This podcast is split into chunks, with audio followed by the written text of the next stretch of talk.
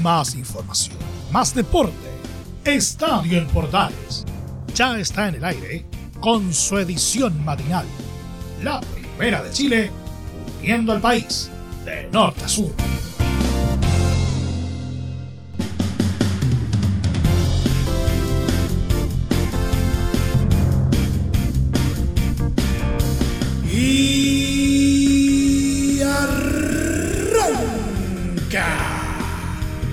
Señoras y señores, ¿cómo les va? Muy buenos días. Bienvenidos una vez más, bienvenidos al show. Día lunes, inicio de semana, semana cortita. Recuerden que esta semana es Semana Santa, ¿ah? así que vamos a tener una semana eh, un poquito más corta respecto a lo habitual. Pero igual vamos a estar hablando de lo que nos dejó una nueva fecha del torneo de primera división del fútbol chileno, fecha número 9, con bastantes resultados eh, sorprendentes en relación a los tres grandes. ¿ah? Vamos a estar eh, hablando de lo que nos dejó la jornada dominical, desde luego, un poquito de ascenso también que se está jugando, por lo menos en lo que es la segunda división. ¿ah? que también ha tenido algunos resultados interesantes. Copa Libertadores está a la vuelta de la esquina. ¿Cómo lo enfrentarán Colo Colo y Universidad Católica, que son los equipos chilenos en esta instancia copera? Vamos a estar hablando al respecto. Una vuelta por las ligas y un polideportivo tan nutrido como diverso el día de hoy. No le demos más vueltas, empecemos esta entrega de 30 minutos que hemos llamado, como es habitual, Estadio en Portales. ¡Ay!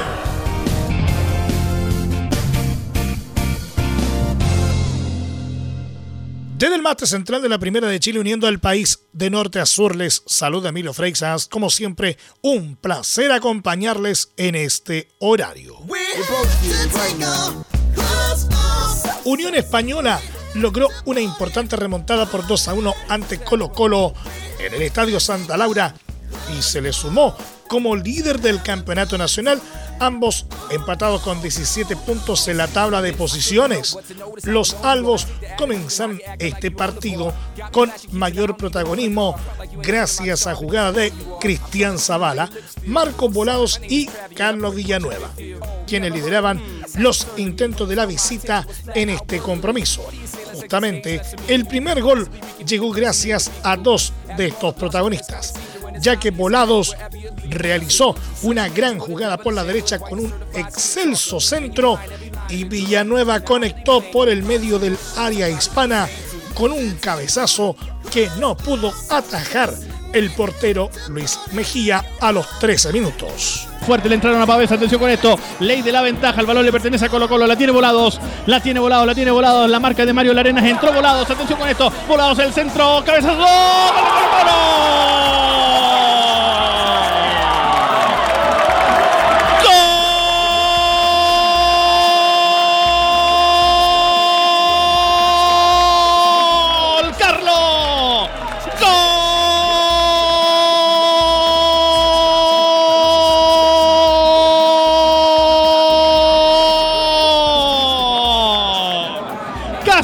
Que casi, que casi, que casi, que casi, que casi, que casi, que Centro por derecha perfecto de Marco Volado. La aparición perfecta, sin marca porque arrastraba todas las marcas Cristian Santos. Dejaron solo a Carlito Villanueva.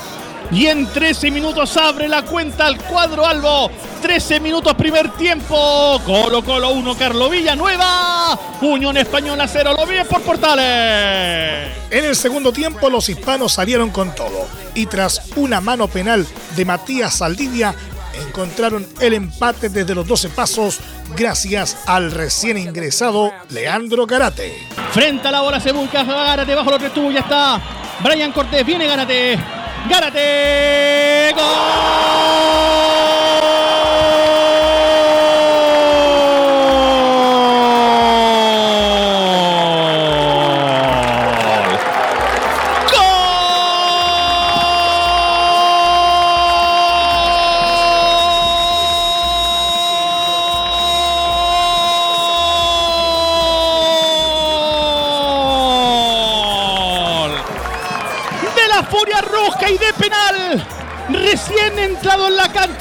Leandro Gara de Mama.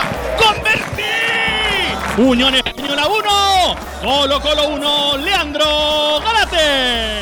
El mismo Garate marcó su doblete y dio vuelta al compromiso en los 68 con una oportuna aparición en el medio del área, aunque con la duda de un posible offside ante flojas marcas de los salvos que a esa altura ya tenía en cancha a los titulares Gabriel Costa, Pablo Solari y Juan Martín Lucero, mientras que se alistaban César Fuentes y Leonardo Gil, todos quienes se habían quedado en la banca por la rotación de Gustavo Quinteros. Ojo, atención, cuidado, la quiere el demonio para el conjunto hispano nuevamente. Este es Méndez, balón largo, pasa entre líneas, se mete Bastián, gol hispano.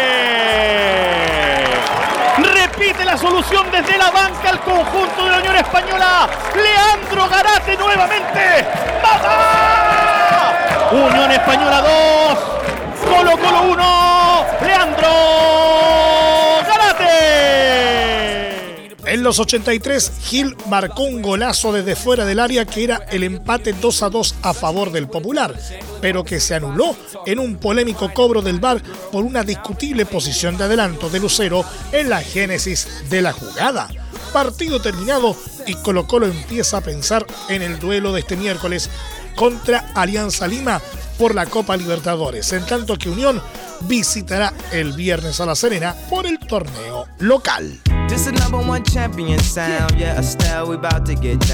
El director técnico de Colo Colo, Gustavo Quinteros, se quejó con todo por el arbitraje y particularmente por el VAR tras la derrota por 2 a 1 ante Unión Española este domingo en el Estadio Santa Laura.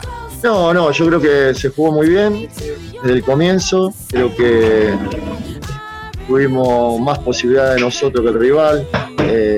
Y el partido se definió por una línea que hacen esta gente del bar, que no se sabe si está bien o está mal, porque para ellos estaba bien y para nosotros estaba mal. Yo no hablo del arbitraje, el arbitraje estuvo bien.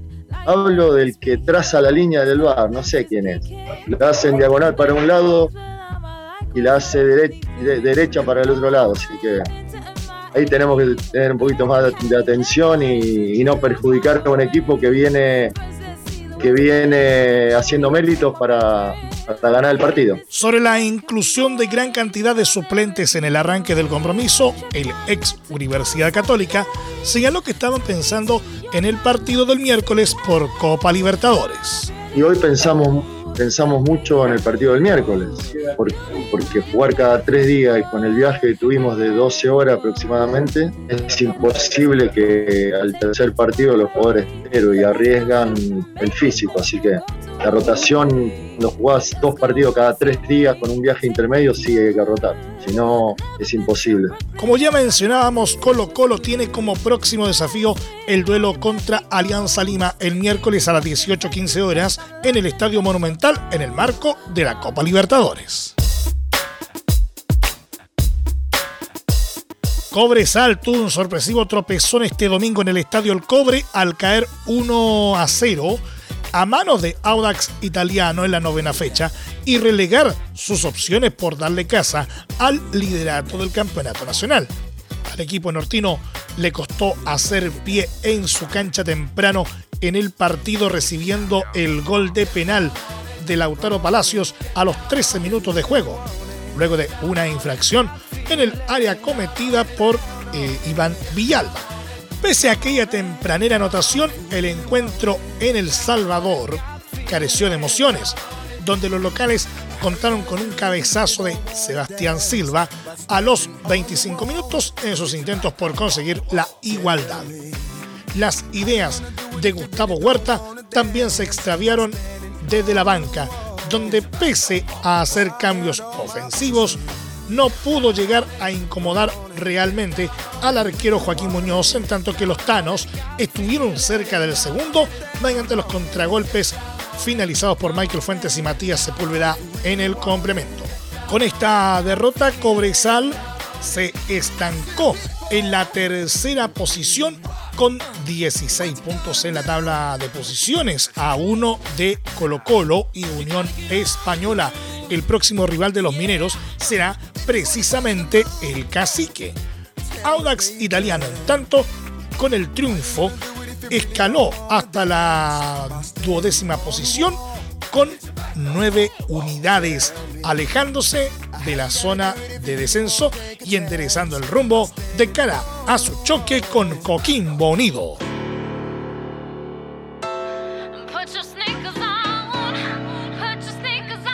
Ñublense vino de atrás y rescató un agónico empate 1 a 1 ante Palestino para continuar en la zona alta de la tabla de posiciones. Los chillanejos desperdiciaron la oportunidad de subirse a la cima y son eh, cuartos con 16 eh, unidades. Los árabes comenzaron con eh, mayor peligro y avisaron con un gol anulado por el VAR a Brian Carrasco en los 23 por posición de adelanto.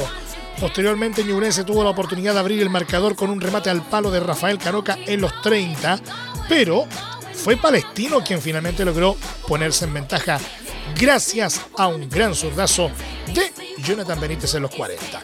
En la segunda mitad, ambos equipos gozaron de ocasiones de gol. Los árabes con un cabezazo de Agustín Farías que se fue rozando el palo y los chillanejos tras una mala salida del arquero Daniel Zapa que Patricio Rubio no supo aprovechar.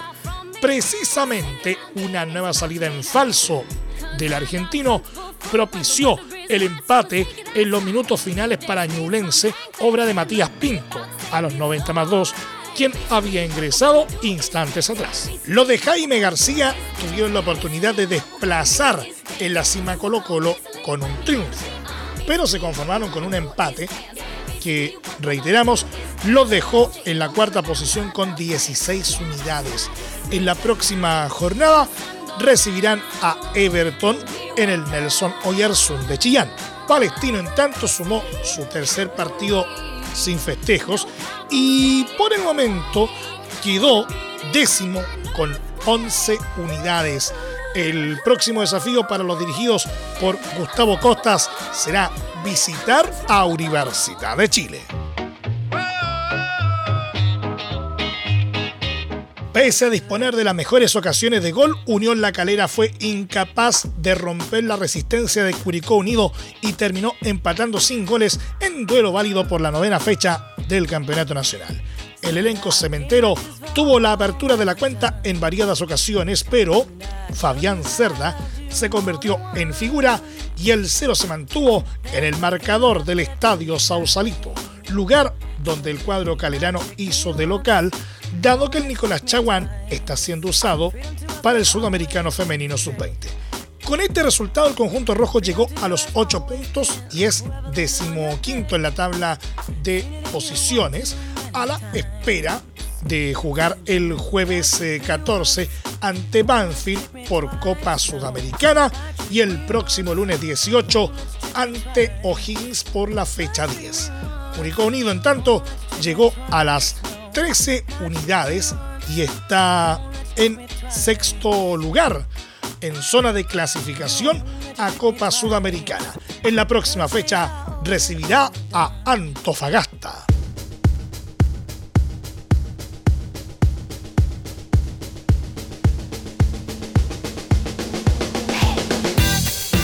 Dejamos atrás la primera división y nos vamos al ascenso, concretamente a la segunda división profesional, porque Deportes Iberia y Deportes Limache no se sacaron ventaja e igualaron uno a uno en el Estadio Municipal de Los Ángeles por la fecha número 2 de la segunda profesional. Hugo Toro adelantó a la visita en los 36 minutos, pero Ignacio Pinilla estableció el empate definitivo en los 45. Tras la igualdad, Deportes Iberia no pudo subirse a la cima del campeonato y quedó momentáneamente en el tercer eh, lugar con cuatro unidades. En tanto que Deportes eh, Limache sumó su primer punto y es octavo. En la misma jornada, Rodelindo Román festejó por primera vez en el torneo al vencer 1-0 a Independiente de Cauquenes en el fiscal de Talca. Luis Salazar marcó el único gol del partido en los 55 minutos para el equipo, cuyo dueño es el volante de la selección chilena Arturo Vidal.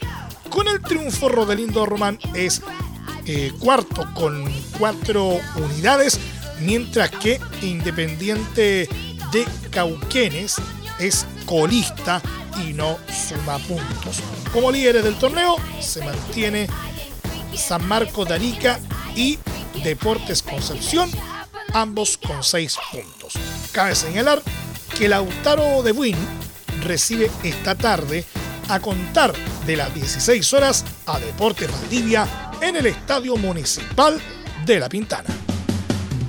Entre Marco Grande y Marco Chico, media vuelta y vuelta completa. Escuchas Estadio en Portales en la Primera de Chile, uniendo al país de norte a sur.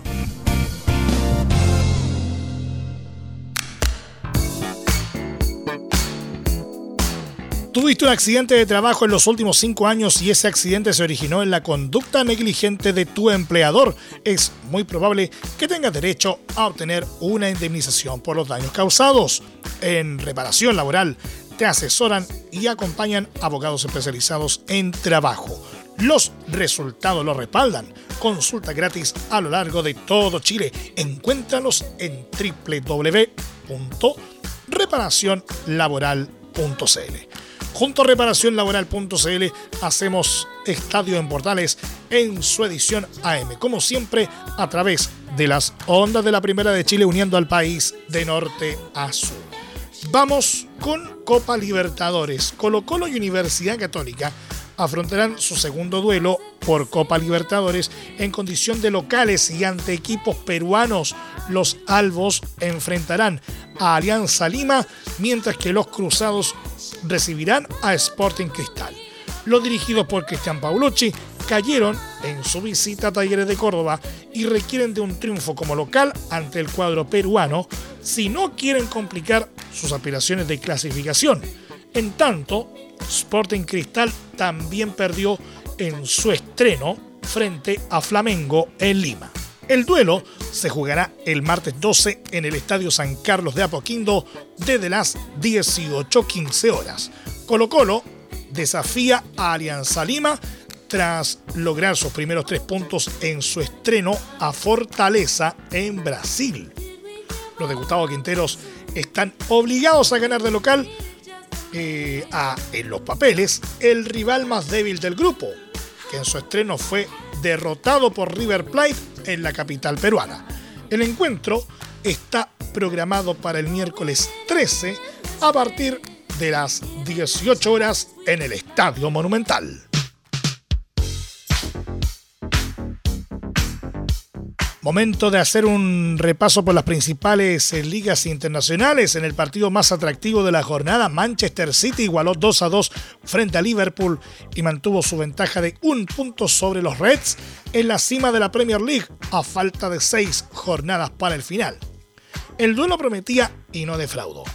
Kevin De Bruyne eh, marcó la apertura de la cuenta en los 5 minutos con un remate de zurda que se desvió en Joel Matip Liverpool no bajó los brazos tras el gol en contra e igualó rápidamente el marcador tras un tanto de Diogo Jota en los 13 minutos luego de una buena jugada colectiva. Manchester City retomó la ventaja antes del final del primer tiempo gracias a una oportuna aparición de Gabriel Jesús en los 36, resultado con el que se fueron al descanso. En la segunda mitad, los Reds salieron con todo y lo demostraron rápidamente con el gol del empate de Sadio Mané en los 46, quien madrugó a la defensa local. Con el correr de los minutos, Manchester City pudo quedarse con el triunfo con un tanto de Raheem Sterling, que fue anulado por el VAR por posición de adelanto. Los de Guardiola fueron mejores en la parte final y gozaron de inmejorables ocasiones con un disparo de Gabriel Jesús despejado en la línea y un tiro libre de Riyad Mares que Alison Baker salvó de manera peligrosa.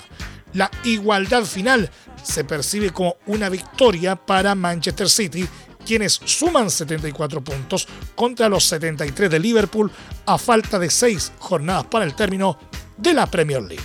En la próxima jornada, los Citizens visitarán a Newcastle mientras que los Reds no jugarán y se pondrán al día contra Manchester United en un encuentro pendiente de la fecha 30.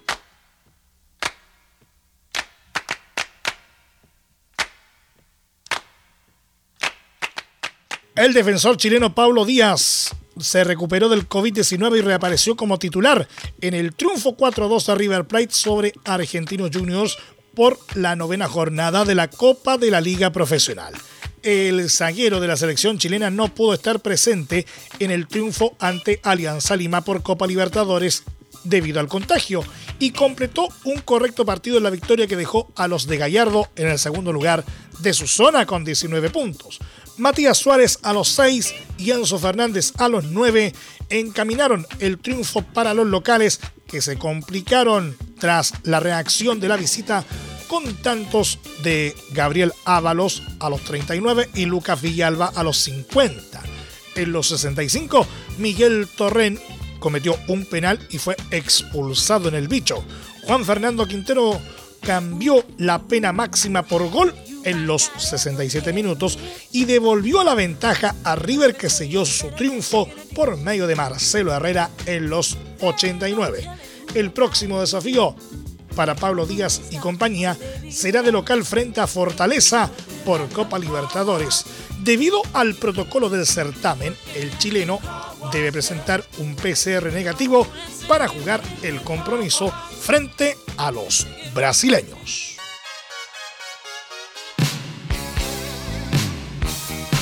Y durante los minutos que quedan nos vamos a nuestro querido polideportivo, bastante cargadito, bastante nutrido, bastante diverso el día de hoy. Luego de su frustrante eliminación del ATP de Houston, el chileno Cristian Garín, número 29 del ranking mundial, conoció a su rival para el debut que tendrá en el Masters 1000 de Monte Carlo. Tras el sorteo del cuadro del certamen francés, el chileno quedó emparejado para la primera ronda con el finlandés Emil Ruswori, número 80. Por su creciente participación en el certamen estadounidense, se espera que el estreno del tanque sea este martes en horario a confirmar. Garín no registra choques previos ante Ruswori, que procede desde la clasificación del certamen, donde dejó en el camino a los italianos Gianluca Mayer y Flavio Coboli, respectivamente. El monegasco Charles Leclerc de Ferrari reforzó su liderato en el Mundial de Fórmula 1 al ganar este domingo el Gran Premio de Australia, la tercera prueba del campeonato que se disputó en el circuito semiurbano de Albert Park. Leclerc, de 24 años, que salió desde la pole position, firmó su cuarta victoria en Fórmula 1, la segunda del año, al ganar de forma clara por delante del mexicano Sergio Pérez de Red Bull, segundo en Melbourne, y del inglés Josh Russell de Mercedes, que completó el podio. El neerlandés Max Verstappen de Red Bull, último campeón del mundo, abandonó a falta de 19 giros una carrera que el séptuple campeón mundial inglés Lewis Hamilton de Mercedes acabó cuarto por delante de los dos McLaren de su compatriota Lando Norris y del australiano Daniel Ricciardo sexto este domingo ante su afición. El francés Esteban Ocon de Alpine fue séptimo por delante del finlandés Valtteri Bottas de Alfa Romeo. Otro galo, Pierre Gasly de Alfa Tauri, concluyó noveno y el tailandés Alexander Albon de Williams también entró en los puntos al acabar décimo este domingo en Australia. Leclerc lidera ahora el Mundial con 71 puntos, 34 más que Russell y con 38 de ventaja sobre Sainz, que es tercero en la general. La próxima carrera, el Gran Premio de la Emilia Romagna, se disputará el próximo 24 de abril en el circuito de Imola, Italia.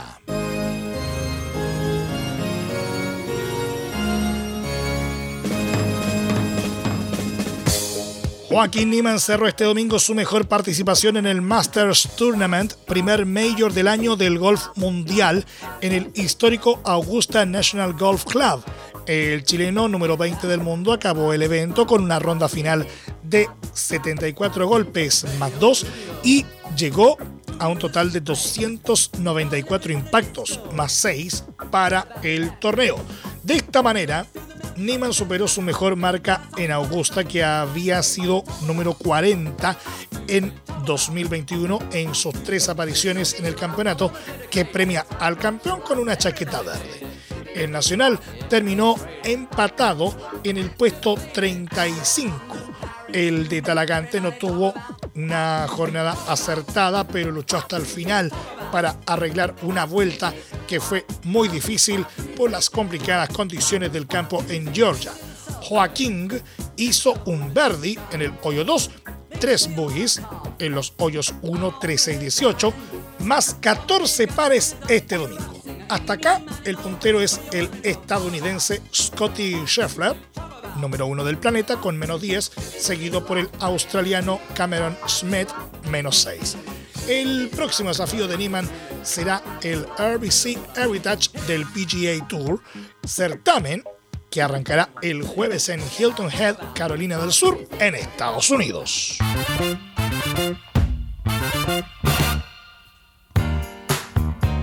Y por último, el criadero Palmas de Peñaflor con los jinetes Alberto Moreno Echeverría y Luis Eduardo Cortés conquistó este domingo el título en el 73 Campeonato Nacional de Rodeo gracias a lo realizado en las montas de las yeguas, bien pagada y lunática. Los jinetes de la Asociación Santiago Sur sumaron 41 puntos en la serie de campeones con parciales de 11 más 7 más 11 más 12. Mientras que para Moreno dueño del criadero, es su primer título. Para Cortés, esta es su segunda conquista luego de lo realizado en 2001. Segundos campeones fueron Luis Alfonso Angulo y Alberto Moor de la Asociación Osorno en Cadeguada Candelabro y La Mocha Aristócrata con 39 puntos, 11 más 12 más 12 más 4 los parciales. Y terceros culminó el criadero El Peñasco de Santa Silvia, con Pablo Aninat y Alfredo Díaz de las asociaciones Quillota y Santiago Oriente en Peumo Marcado y Mala Hierba con 35 puntos, parciales de 7 más 11 más 10 más 7. En el movimiento de la rienda, el mismo Luis Eduardo Cortés retuvo su título en la yegua palmeña, sumando su quinto título consecutivo y el undécimo de su carrera en damas en tanto, Romané Soto hizo lo propio al sumar su segunda corona seguida y el octavo de su palmarés en el potro farsante. Nos vamos. Muchas gracias por la sintonía y la atención dispensada. Hasta aquí nomás llegamos con la presente entrega de Estadio Portales en su edición AM. Como siempre, a través de las ondas de la Primera de Chile, uniendo al país de norte a sur. Les acompañó Milo Freixas.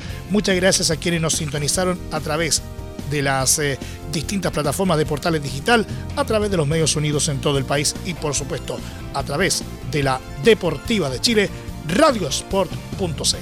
Continúen en sintonía de portales digital porque ya está aquí la mañana al estilo de un clásico, portaleando la mañana a continuación. Más información luego a las 13.30 horas en la edición central de Estadio en Portales junto a Carlos Alberto Bravo y todo su equipo.